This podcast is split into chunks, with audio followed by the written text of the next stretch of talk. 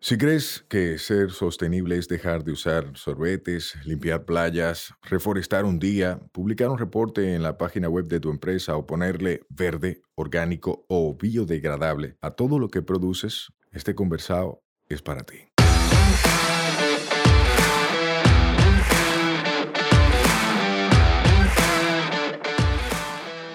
Hola, somos Mibisai, los motores detrás de Tinglar y una vaina verde, y hoy vamos a tener un conversado sostenible. En cada conversado sostenible te ayudaremos a romper paradigmas y te compartiremos alternativas y herramientas para que acciones ya, sin excusas.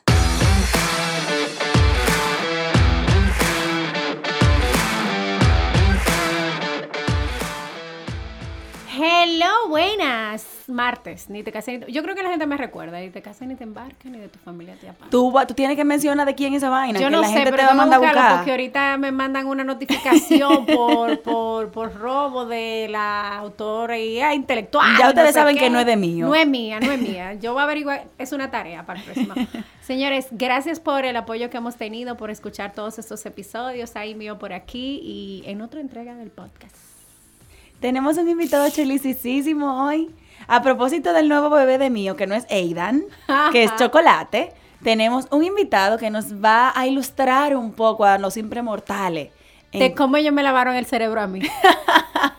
La idea no es lavar el cerebro, la idea es que tú entiendas y tomes una decisión informada. Claro, entendiendo, no diga que te engañen, que te mareen, no, con conocimiento de causa. Porque lavar el cerebro no siempre es malo. Es pa' Bueno, eso bien. es verdad, eso Porque es yo verdad. no sé por qué se usa de manera mala, porque si tú lavas, tú limpias. Eso es cierto. yo ahora lo estoy analizando como, mira, le lavaron el cerebro a eso. Pero si se lo lavaron, debió haber tomado una decisión buena. Y era que estaba sucio. Y era que estaba. Entonces, Es verdad, mira, voy a cambiar mi apreciación sobre esa frase. Porque casi siempre se relaciona como con habladuría, como con engaño. Es como que te digan di que tú sí eres ñame. El ñame es demasiado bueno. Pobre ñame. David, hola, bienvenido. Gracias, gracias por la invitación. Eh, qué bueno que podemos hablar a la gente y podemos llevar un mensaje interesante sobre lo que es la movilidad eléctrica. David, ¿quién eres tú? Cuéntame un chin de ti porque yo no te conocía. Bueno, eh, yo soy, mi nombre es David Javier, yo soy director técnico en Vehículos Eléctricos RD, que es una revista informativa digital en la República Dominicana especializada en movilidad sostenible. No, fíjate cómo no especifico eléctrico, porque hoy la movilidad sostenible, el, el principal abanderado de esa sostenibilidad es la movilidad eléctrica. Pero quizás dentro de 15 o 20 años haya otra tecnología. Entonces tenemos que evolucionar positivamente hacia la sostenibilidad. Mira, me gusta. Me encanta, señores. Eso les deja saber que este director técnico sabe lo que está hablando. No viene aquí a Mariano de que con lo que él vende. David, ¿cómo tú llegaste a este mundo? O sea, como de la movilidad Por su mamá y su sostenible. Eh, ¿Fue tu mamá que tenía un carro? ¿Cómo fue eso? Bueno, yo soy ingeniero electromecánico. Ah, Siempre he trabajado en el sector energía, en generación, distribución y transmisión de energía. Y entonces en una empresa de las que yo trabajé en esa área, eh, quería hacer un estudio sobre la factibilidad de la movilidad eléctrica en nuestro país. Eso fue en el año 2016. Ok. No habían vehículos eléctricos en el país todavía. Nadie sabía nada sobre el tema. En los países más desarrollados apenas se empezaba a tocar el tema.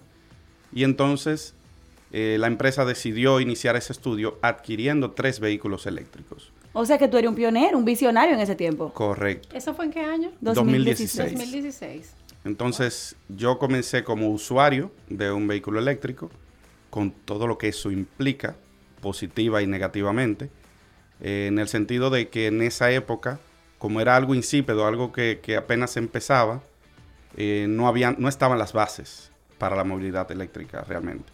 No habían cargadores, no había legislación, no habían incentivos, no había nada, absolutamente nada. Ni siquiera una persona que me dijera cómo instalar el cargador en la casa. Ok. Entonces ya tú te imaginas ¿Y lo que tú te embrujaste con ese tema? Ah, sí, sí, sí. Yo le entré y yo no... Nunca tuve miedo. Eh, porque el miedo paraliza. Señores. Sí, pero tú que... no tenías miedo porque tú estudiaste eso de... Bueno, sí, no eso también ayudó. es- Entonces, eso, también fue ayudó. importante. Pero sí, eh, realmente el mundo de la movilidad eléctrica es para los atrevidos, por lo menos ahora. que estamos en una etapa temprana. Todas las tecnologías que son tan disruptivas, porque fíjate que el motor de combustión o el vehículo de combustión tiene más de 100 años y no ha evolucionado mucho. Sí. O sea, el motor que se inventó en los años 30 o en el año 1918 tiene pistones igualitos a los que tiene el de hoy, el 2021. Ok. O sea que no ha cambiado mucho. Sin embargo, el vehículo eléctrico implica una revolución total del tema. Y por eso yo digo que es para las personas un poco atrevidas.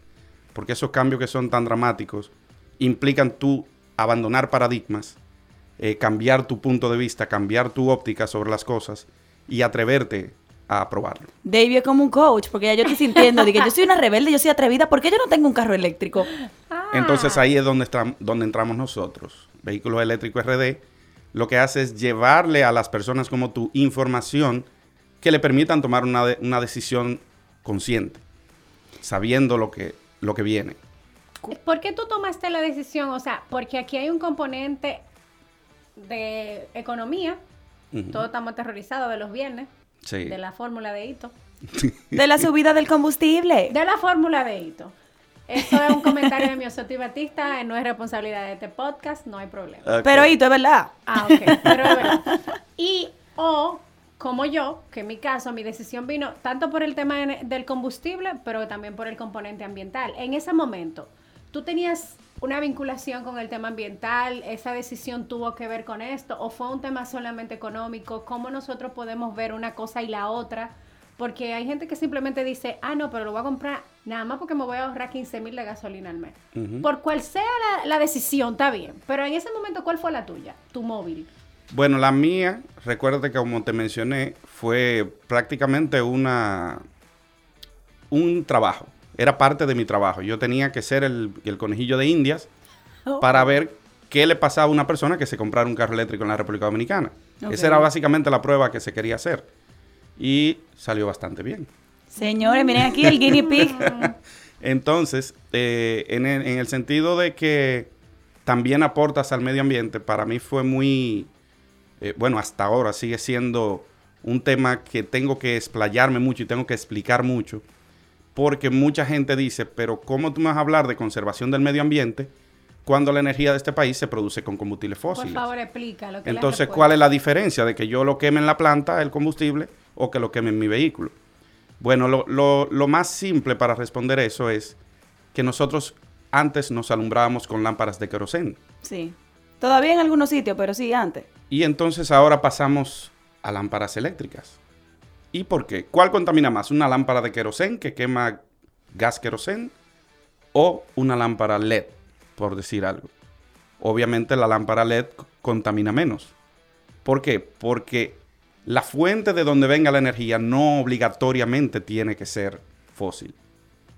Esa es, la- la consigna que debemos llevar.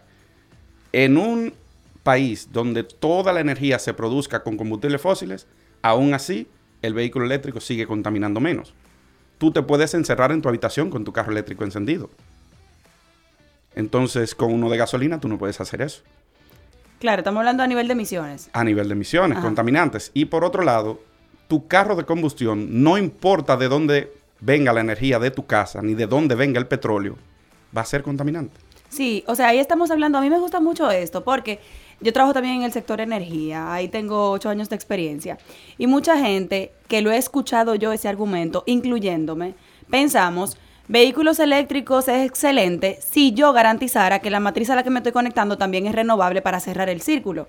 Es el escenario ideal. Claro. Porque imagínate que nosotros fuéramos Costa Rica, que en días pico, que son la mayoría del año, tiene un 100% de energía renovable.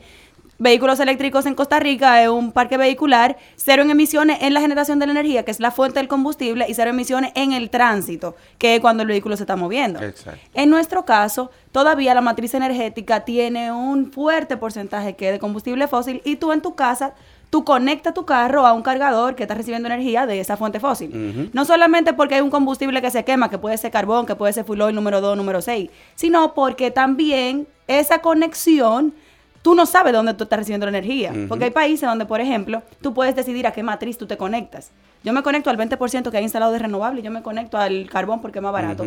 Pero aquí es un sistema interconectado, tú no te enteras. Exacto. Aún en este escenario, dime tú, pros y contras de un vehículo eléctrico partiendo del hecho o del pensamiento de la generación de energía eléctrica. Mira lo que sucede. Lo que pasa es que normalmente cuando se hace esa comparación, no se toma en cuenta en el carro de combustión el origen del petróleo. Parecería como si lloviera del cielo, exacto.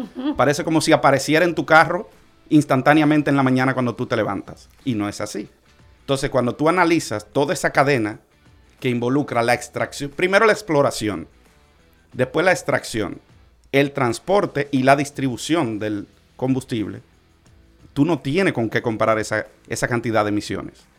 Ahora, cuando tú vas a un vehículo eléctrico, si por ejemplo en nuestro país ayer, al día de ayer, estaban inyectando al país 20% de energía renovable a la demanda nacional. Entonces yo puedo asegurar que el 20% de la energía que consumió mi carro vino de fuente renovable. Sí, es una forma de verlo. Me gusta mucho, me gusta mucho ese esquema. Y yo pienso que desde el punto de vista, yo soy muy romántica y a veces yo le respondo a la gente cuando me pregunta ese tipo de cosas, porque me han llegado muchísimas cosas lindas, pero también hay gente que aparece y me pregunta todo el tipo de disparate. Bueno, no disparate, eh, sin ofender, o sea, Hay gente hater también, Exacto. que Sí, por todo, joder. hay de ¿Por qué tú te todo, hay compraste de ese todo. carro? Porque al final eso como quiera va a contaminar y yo di que yo siempre le, pre- le pregunto a Rafael o a David, mira, ¿qué yo puedo responder? O a nuestro club. Yo tengo una respuesta, pero a veces ustedes me pueden completar para yo ilustrar a la gente bien claro. sobre las cosas. Señores, no podemos quejarnos de todo. O sea, no queremos decir que estamos inventando el agua tibia, estamos tratando de buscar una solución a algo que tiene cientos de años. Entonces, yo te voy a decir una cosa, en el carro de, en el caso de- del vehículo eléctrico, yo te voy a poner un ejemplo factible. Yo no ando con un mofle botando humo. Exacto. Sí, a nivel de emisiones la circulación es obvio, es cero. Entonces, cuando tú haces cálculos de ese tipo, tienes que tomar también en consideración otras cosas. Pero no solo eso, es que eh, vuelvo al, al tema original. Tú, usuario de un vehículo de combustión, tú no tienes opción de dónde va a salir tu combustible. Si tú eres dueño de un carro eléctrico, te compras cuatro paneles solares, Y tú Y puedes punto. resolverlo. Es ya tú lo tienes resuelto plan. personalmente. Tú Eso no es lo que me dependes gusta. de la red. Ahí es que me gusta. Ah, para mí, esa es la clave de vehículos eléctricos. Instalar una capacidad para cargador. No, olvídate de que para tu casa, porque tú, el problema de la energía renovable, y lo digo como un problema, aunque la gente quiere romantizar el término y ahora nada más habla de que desafío y potencial y oportunidad de mejora. el problema de la energía renovable es que necesita grandes extensiones para poder producir grandes cantidades. Así es. Entonces, en tu casa, por más techo que tú tengas, tú no tienes suficiente techo para la cantidad de energía que tú consumes. Mira, ese es otro tema muy importante y es la eficiencia del vehículo eléctrico. Como tú mencionabas, para tú abastecer tu casa completa de energía, vamos a decir, fotovoltaica en este caso, tú necesitarías un gran espacio en el techo de tu casa. Ahora, para un vehículo eléctrico, una persona que recorra 30 kilómetros diarios, eh, con cuatro paneles solares lo resuelve. Con cuatro paneles. Con cuatro y paneles. eso es posible. Esos son cuatro metros cuadrados. Ahí sí me gusta. Es el tamaño de la sala de tu casa. Mira, voy a planificar mi inversión con Entonces- paneles y vehículos. Entonces, Por el dueño de un vehículo eléctrico es autónomo e independiente. No depende de la red, no depende de los combustibles, puede tener su propia energía. Entonces yo, por ejemplo, en estos días estaba haciendo un, un video eh, para un segmento informativo y yo mencionaba de que tú te imaginas que todos los días cuando tú te acuestes el tanque de tu carro amanezca lleno. Wow. Oye, qué genial. Eso es un sueño, ¿verdad? Para mi Osoti esa es la realidad del sobre, día de ella. sobre todo si es viernes. Para mí esa es mi realidad en la ciudad. Es una realidad posible. Tú sabes que te voy a decir algo. Mi próxima meta es justamente esa. ¿Qué pasa? Todavía nosotros estamos en pañales en República Dominicana porque nosotros tenemos que ser autónomos en todos los sentidos. Tengo que comprarme el carro yo carísimo. Tengo que comprarme yo el panel solar, pero para eso tengo que tener una casa porque los ingenieros no contemplan que en un apartamento tú puedas tenerlo. Ese fue mi problema. Bueno, tú sabes que para poder instalar mi cargador, eso fue una, un problema.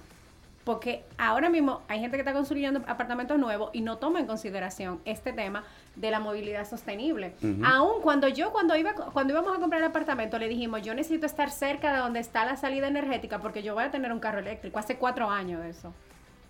Pero instalar el panel solar todavía estamos en negociaciones porque no me lo están permitiendo. Entonces ahora yo tengo que pensar en ver cómo es que me voy a comprar una casa para yo poder instalar los paneles solares que yo quiero para, para cargar mi carro. O sea que el que quiere ser sostenible lleva en vía contraria todo. Es difícil, sí. Sí, Pero yo te voy a decir una cosa. Resulta que en Islandia, por ejemplo, Ellos están ahora viendo la manera, ellos tienen un, un 9.1% de vehículos eléctricos y ellos están viendo la manera ahora de cómo la producción de energía para abastecer esos vehículos es 100% limpia. O tú mira el informe del 2020 de Unión Europea que salió esta semana, que se redujo en un 12% las emisiones de gases de efecto invernadero por la cantidad de vehículos eléctricos que hay. Entonces, al final, por más que quieran decir, es cierto que es una ventaja y estamos tomando acciones contundentes. Ahora, el mismo Estado dominicano, el mismo gobierno dominicano tiene que ver la forma de ponerle la cosa más Y el empresariado también. Y el empresariado. Porque por al igual. final la demanda se mueve donde está la oferta. Claro o la sí. oferta se mueve donde está la demanda. Siempre Claro uno jala el otro. De hecho, eh, nuestro país, eh, nosotros, yo pertenezco a la Asociación de Movilidad Eléctrica Dominicana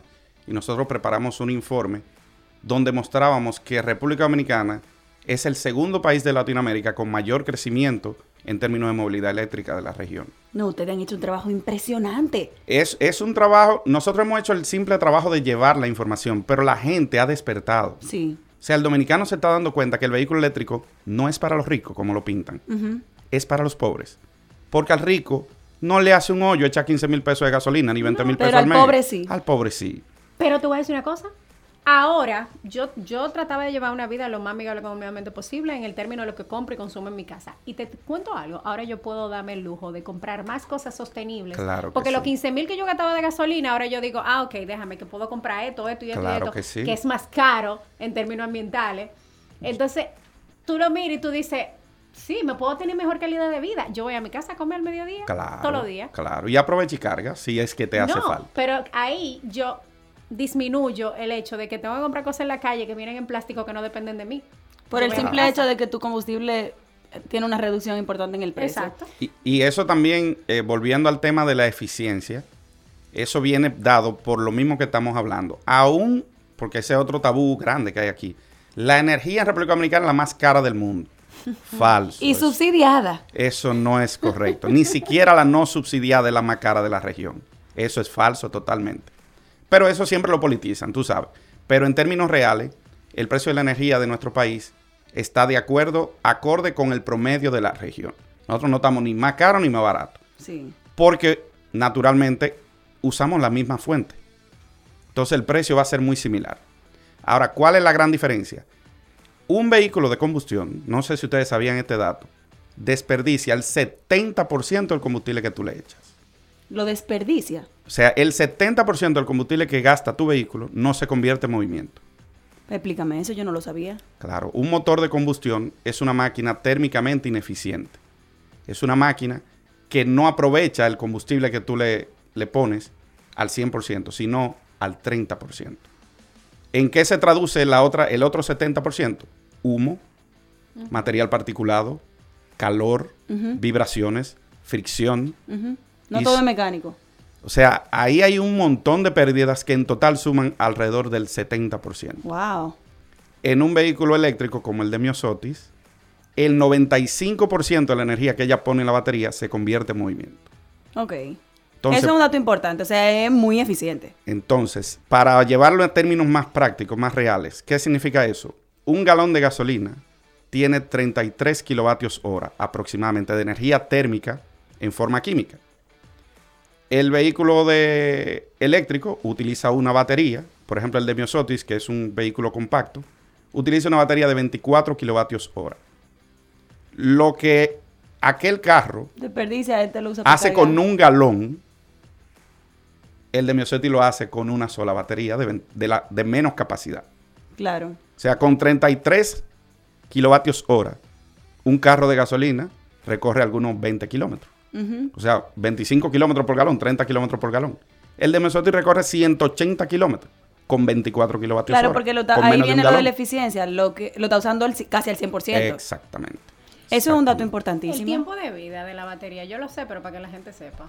Mira, con eso de la batería hay un tabú enorme. Claro, porque el litio contamina y la Eh, disposición no está resuelta. Sí, entonces, pero hay otro tema y es que en nuestro país específicamente, eh, la gente tiene el- el- la mente, la batería del inversor. La batería del inversor hay que cambiarla regularmente, cada dos años y así. Ay, concha, yo no sabía eso. La gente Eso, piensa eso que igual. ahí, la gente cree que es así. Sí. Incluso hay gente que dice, no, no, porque yo tengo un primo que me dijo. Mm. No, no, no. No Mira. fue su primo que le dijo, es que él ha comprado 700 baterías en lo que tiene su inversor de vida.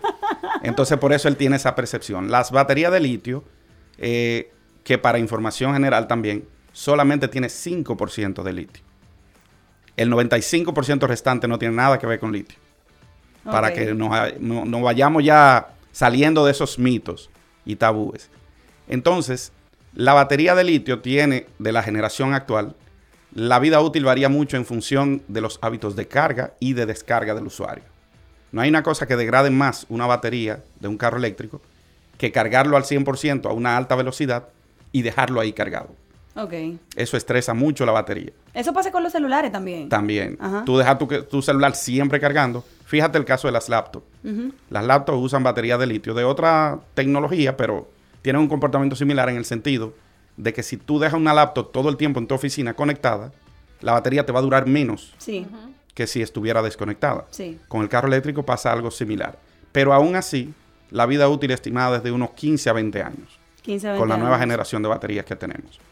Sí. Y con relación a la extracción del litio, un tema medioambiental ahí también que, que lo, han, Fuertísimo. lo han vuelto un tabú y lo han satanizado. El litio se extrae una sola vez por vehículo en 20 años. Sí. ¿Cuántos galones de gasolina diario hay que sacar para cada vehículo? También hay que hablar de los... ya- Sí, eso es cierto. Es un buen punto, pero hay que hablar también de la cantidad de yacimientos que hay de litio y que hay de combustible. O sea, no estamos hablando de lo según- mismo. No es lo los mismo extraer según- oro que cobre. Claro, según los estudios, los yacimientos de litio descubiertos Ajá. eh, dan para unos 300 años de vida ¿De qué, de qué parque vehicular? Del parque vehicular mundial Ah, actual. ah, pero actual. Pero la idea no es actual, la idea es exponencial. Bueno, Precisamente, la idea es de explorar más. sale. Después, Exactamente. después lo que tenemos que hacer, me gusta mucho eso de que tú mencionaste al principio de la parte sostenible, porque la idea es movilidad sostenible, no Exacto. eléctrica. A mí me encantaría poder ver cuando estemos hablando de renovables realmente, cuando estemos hablando de mover un vehículo con agua, que es posible. El agua no es renovable, si tú no lo sabías. ¿eh? El agua es un ciclo Me que mató, se me recicla, mató. Pero no es renovable. El agua se agota. Si la comenzamos a consumir, Lo que pasa es que yo lo veo renovable desde el punto de vista de regeneración, que es un tema que manejo. O sea, Sí. hay formas de, regener- de regenerar las fuentes acuíferas. Sí, sí. Y eso se puede No, O de hacer. reutilizar agua que ya tú usaste para bañarte y que entonces se empieza tratarla. a sacar otra cosa. Sí, Ajá. claro, totalmente. De hecho, de hecho, muchas, eh, hay muchas patentes, muchos estudios sobre convertir el agua salina en energía. Sí. Pero ¿y entonces con qué me muevo? Con un carro eléctrico. Fíjate cómo volvemos al punto inicial. Sí. Si yo tengo un carro eléctrico, yo solamente tengo que preocuparme por la fuente de la energía eléctrica. Mientras que con un carro de combustión yo no tengo opciones. No hay para dónde coger. Mencióname, Davy, los beneficios del carro eléctrico. O sea, si yo te dijera, lístame las ventajas de un carro eléctrico, ¿cuáles serían? Bueno, yo te voy a hablar de las ventajas aquí, en nuestro país, porque aquí es donde vivimos. Claro, Vamos a platanar el tema, vamos a platanar el tema. En nuestro país el combustible es alto, el precio del combustible es bastante alto, la lo- calidad del combustible Y es los mala. viernes vivimos asustados y, Fíjate. y estresados y esa fórmula Sí. que no sabemos qué es lo que va a salir. Fíjate que en, en Estados Unidos los fabricantes de los vehículos te dan unas eh, eficiencias en, los, en, en las características del carro que te dicen que el carro da 45 millas por galón. Y tú traes ese mismo carro aquí no te da ni 25 kilómetros por galón. Claro, la calidad del combustible. Exacto, eso influye. Entonces, el precio del combustible, el ahorro que vas a tener, que nosotros lo hemos ya evidenciado, es de alrededor de 80%. solamente en 80% combustible. En combustible, o sea, la, los galones de gasolina versus la factura eléctrica. Así es. Ok. Alrededor de 80%. Coño, 80 es mucho. Eso es mucho. Señores, eso para la gente canasta familiar que está contando los pesos del día, 80% Eso menos es mucho. dinero, mucho dinero. Fíjate tú que, por ejemplo, en mi casa, que hay dos vehículos, el de mi esposa y el mío, nosotros pasamos de gastar 22 mil pesos de gasolina a 5 mil de electricidad. Ay, papá. Esa es mi parte favorita de la movilidad ¿Sabes sostenible. lo primero que yo hice? Compré un aire y lo puse en la sala. Le dije, no me apaguen ese aire. Hiciste una transferencia y Claro. seguro que el aire inverter y como quiera gasta y aún así estoy consumiendo mucho menos de los 22 Y menos emisiones. Exactamente. En, en- en la circulación. Exactamente. Otra de las ventajas, no lleva mantenimiento prácticamente. ¿Por qué? Porque el único mantenimiento de un vehículo eléctrico es frenos, suspensión y... ¿qué más? Y gomas. Ok. Nada A más. la batería no se le da mantenimiento. Eso, el vehículo eléctrico, eh, tú buscas el manual de un vehículo eléctrico, la, la tabla de mantenimiento y te dice, el líquido de freno se cambia cada 250 mil millas. Ay, mi madre. En nuestro país eso serían como 15 años, pero uno por prevención lo cambia cada cinco años. Eso no te va a tocar a ti probablemente. Probablemente. Entonces, el mantenimiento es un tema importante. Pero no solamente el mantenimiento preventivo, sino el correctivo.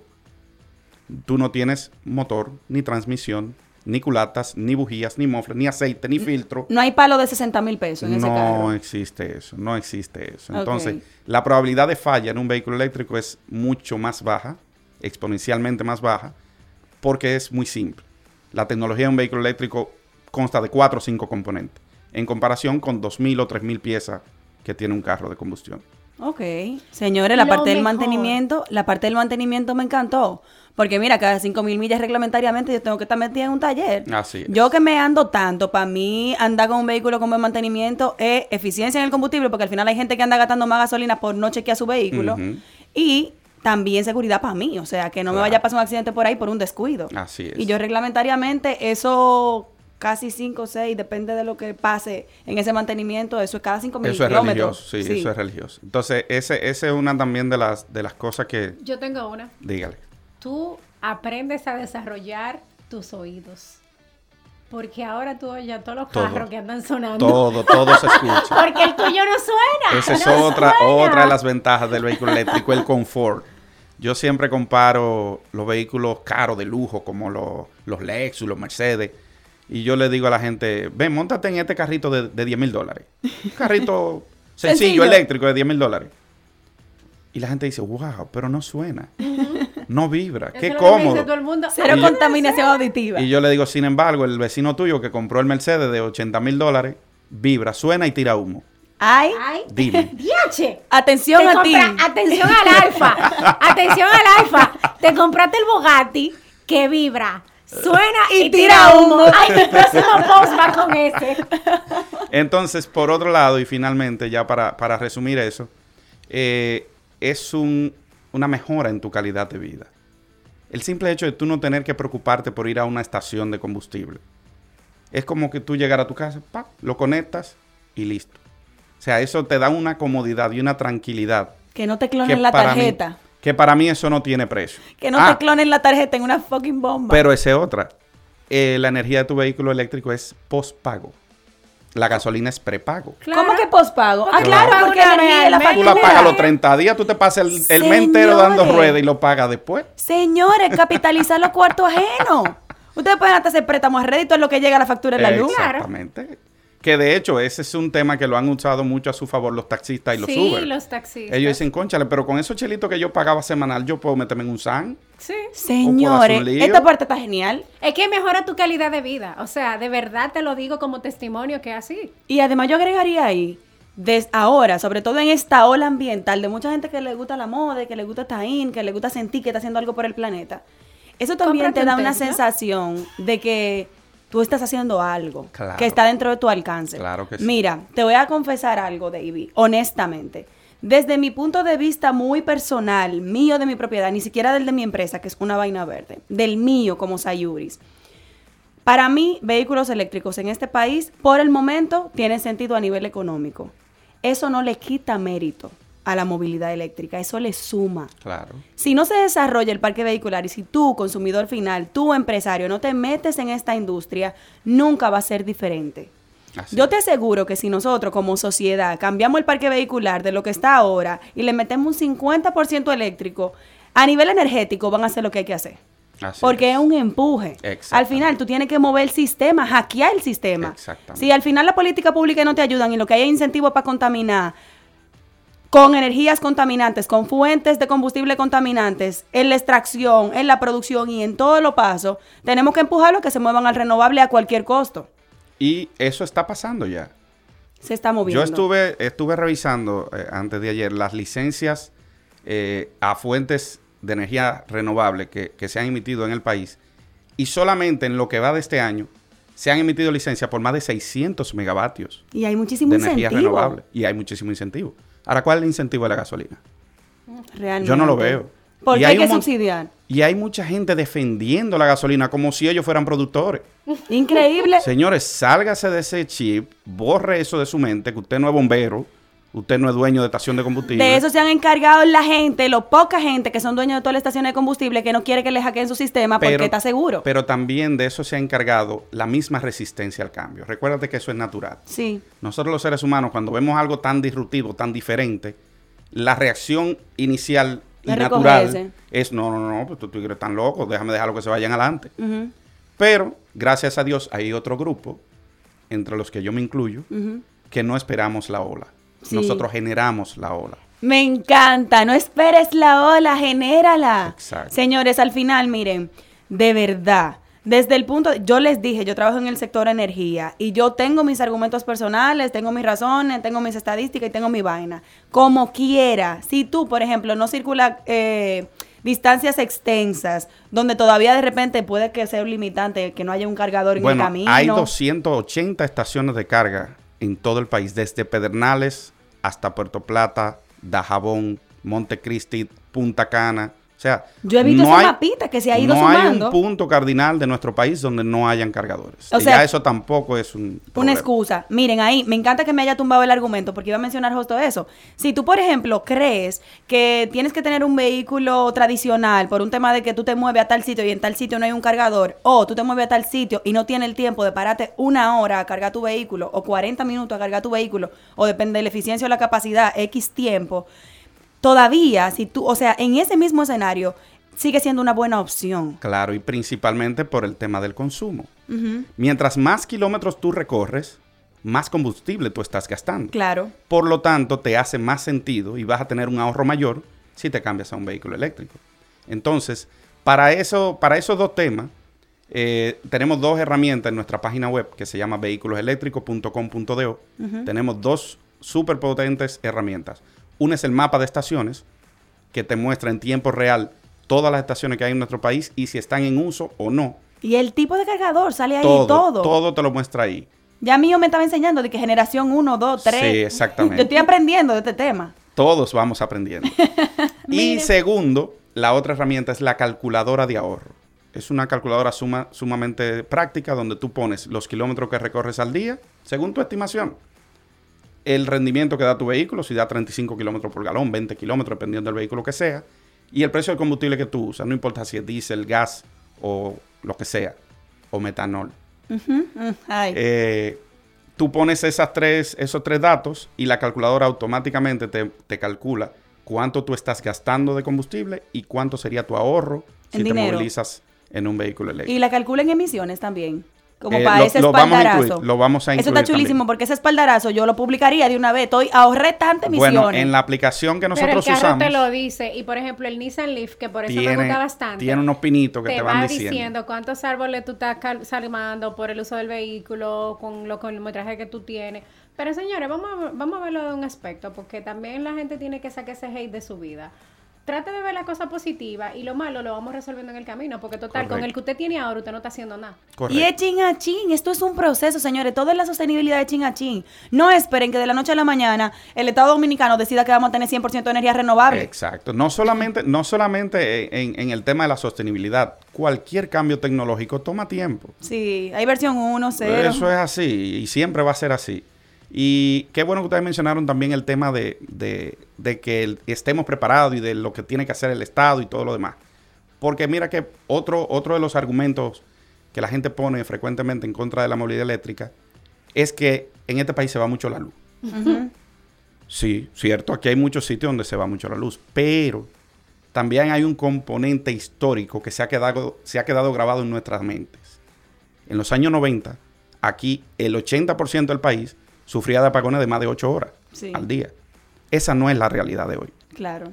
La realidad de hoy es muy distinta. Claro, hay circuitos que... Todavía hay, todavía hay unos cuantos circuitos donde le dan sus apagones, pero no es que viven sin luz.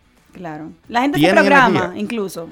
Entonces, por ejemplo, el caso de Miosoto. Miosoto yo estoy seguro que carga cada dos o tres días. No carga diario. Entonces, en su casa pasan tres días sin llegar la luz. Imposible. Y si así fuera, ella no debería tener un carro. Debería mudarse de ahí. ¿Sí o no? No, en mi casa no se va la luz nunca. Esa está buenísima. David, si yo te pregunto, porque hablamos ahorita de las ventajas que me encantaron, si yo te pregunto desventajas, ¿qué tú mencionarías? Sí, hay, hay desventajas claras y reales eh, en la movilidad eléctrica de nuestro país, por lo menos en esta primera etapa. eh, y la más relevante es la disponibilidad de piezas de repuesto. Las piezas. Si bien es cierto que el carro no se daña prácticamente, pero te pueden chocar, se te puede romper un espejo, un bumper o algo así.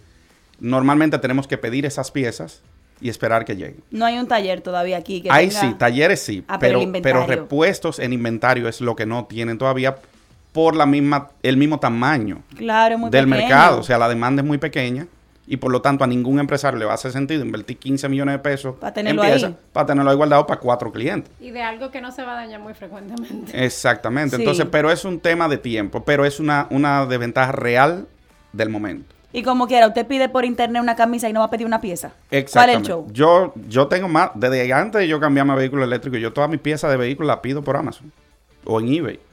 Eso de que vete a la venta donde fulanito, que eso A comprar vainas remendadas. a ver si lo encuentro. No, no, señor, nosotros vivimos un- en un mundo ya tecnológico, un mundo que ha evolucionado y tenemos nosotros que evolucionar con él. No podemos quedarnos atrás. El mercado se mueve donde tú te mueves con una decisión informada. De verdad que, David, gracias por esta conversación porque yo he aprendido muchísimo, muchísimo. Y seguiremos aprendiendo todos. Así es, señores, créanme que usted va a vivir más feliz. Es verdad, mío está súper feliz. No, Y- es que mira, yo me mejoró la calidad de vida. O sea, yo puedo ir a comer a mi casa al mediodía, yo llevo a mi hijo a la clase de natación, yo puedo llevar a mi hijo al colegio, yo puedo invertir ese dinero que nosotros, al, nosotros tenemos dos vehículos. Porque obviamente por mi trabajo todavía hay lugares donde yo no puedo llegar con chocolate, tengo que irme en la jipeta. Pero esa jipeta nada más se mueve de ahí si va para el monte, ya no se mueve nunca. Exacto. O sea, eh, no, es más, ni mi hijo se quiere montar ahí. Entonces, entonces, todo ese dinero que nosotros no estábamos invirtiendo en otra cosa, ahora lo estamos ahorrando para otras cosas. Y para Así comprar es. esa casa donde voy a poder poner mis paneles solares para que nadie me embrome y me diga, no, que la red", aunque sea mentira, pero para sentir que todavía sigo avanzando. Entonces, es un proceso, vamos de a poco, eh, pero hay que ir. Para alguien que lo esté pensando, ¿qué vehículo tú recomendarías comprar? Depende del presupuesto. Por ejemplo, si tú tienes de tanto a tanto, compra tal. Si tienes de tanto a tanto, compra tal. Para que la gente como que se lleve la idea, de repente lo empieza a buscar en Google de una vez. Mira, en ese caso yo lo que hago es que le, le digo a las personas, eh, primero tú tienes que definir cuál es tu necesidad y cuál es tu deseo. Ok. Que tu no so- necesidad, no tu deseo y tu cuenta de banco. Eso, son tres cosas muy distintas. Porque mi deseo es eh, eh, un Tesla o la camioneta Tesla que no, ustedes pero van a te traer lo, ahora. te lo digo porque tengo... Yo quiero la Jeep. Esa que salió. O la Jeep. Ay, La Defender, pero Por eso, eléctrica. eso me gustó esa palabra que ella dijo, yo quiero. Por eso decía, tú tienes que identificar qué es lo que tú quieres, qué es lo que necesitas y qué es lo que puedes comprar. No, porque yo quiero esa. Desde el primer momento, ponen dos cuartos. Porque tú sabes que la compra de un vehículo es una parte emocional y otra parte racional. Entonces, la parte emocional ahí yo no puedo ir en contra de Y eso. Ahí tú vas a tener que ponerte de acuerdo con tu bolsillo y ver qué vehículo se, se puede comprar. Ok. Pero lo que sí le puedo decir a la gente es que hay vehículos desde 10 mil dólares en el mercado hasta eh, los vehículos más lujosos como el Porsche Taycan, los Tesla y demás. Entonces, todo es dependiendo de lo que tú quieras y lo que puedas pagar. 10 sabes mil dólares, mí- señores. 10 mil Si dólares. quieren ver las opciones, pueden entrar a vehiculoseléctricos.com.do, donde está todo el inventario de todos los dealers a nivel nacional, tanto en vehículos como en Y motocicletas. ustedes eléctricas. asesoran. O sea, Claro la. Ahí voy. Eso Claro es un sí. punto muy importante. Y fue, yo tenía más o menos como seis meses en tomar la decisión de que quería, o casi un año, probando vehículos. Un Lifander primero, a ver qué tal, y luego un, un chino, a ver qué tal, y al final terminamos con el Fiat, que el día que yo lo fui a ver dije, este es, ya, no hay más. Pero básicamente, busque una asesoría para ese proceso, porque es algo de lo que usted no sabe, es algo nuevo, entonces para ir viendo, para que usted se sienta bien, es una decisión importante, de así como comprarse una casa, tener un hijo, tener un novio, es igualito. Entonces, busque quien lo asesore bien para que ese proceso sea importante, o sea, sea, sea bonito. Exacto. Que no haya eh, como frustraciones en el proceso. Señores, y esta gente se ha formado, vehículos eléctricos y toda la red que ellos viven promoviendo en sus redes sociales, síganlo. Se han formado, tienen especialistas de área para guiarte informado. No es. algo pasional de que para venderte y para ganarse una comisión y unos chelitos. Eh, son profesionales que saben del tema. Deje de estar sabiendo que usted, deje de estar pensando que usted se lo sabe todo y con su amigo Google que lo tiene confundido y llame a un experto. Exactamente. Sí, porque eh, una cosa es lo que pasa con la movilidad eléctrica en el mundo. Eh, casi siempre la gente coge como referencia a Noruega, pero estamos en República Dominicana. Claro, Sí. escandinavo. Entonces, entren a vehiculoeléctrico.com.do, comuníquense con nosotros por redes sociales, por donde quieran, y nosotros lo vamos a asesorar aplatanadamente. Sí, sí. Eso está genial. Sí, señor. Baby, gracias por tu tiempo, por, tran- por transferir el conocimiento que a ti te ha costado dinero, tiempo y esfuerzo, investigación, y ponerlo de una forma tan chula de digerir. Esto lo entiende todo el mundo. Digan ustedes sí, después. Yo creo que sí, señor. No, y sobre todo, tome la determinación de que si usted... eh, Hay gente que no sale de la ciudad en su vehículo. Para esa pudiera gente perfectamente, genial. exacto, tener un vehículo eléctrico. Y si usted tiene un dinerito más, pues usted agarra y dice, no, me comprar el Tesla que llega allá. Como Iván ahora, Claro que que cambió sí. de su Ioni a un Tesla. A un Tesla. Atención, Iván. Entonces- Estamos aquí amando tu carro. Te estamos dando seguimiento. Claro, yo tengo mi FIA, pero la meta es Y ir subiendo Sí. más adelante. Entonces, nada, señores, gracias por estar con nosotros eh, en este episodio tan interesante y que me ha gustado tanto. Un abrazo, bye bye. Nos vemos Bye, para gracias. la próxima.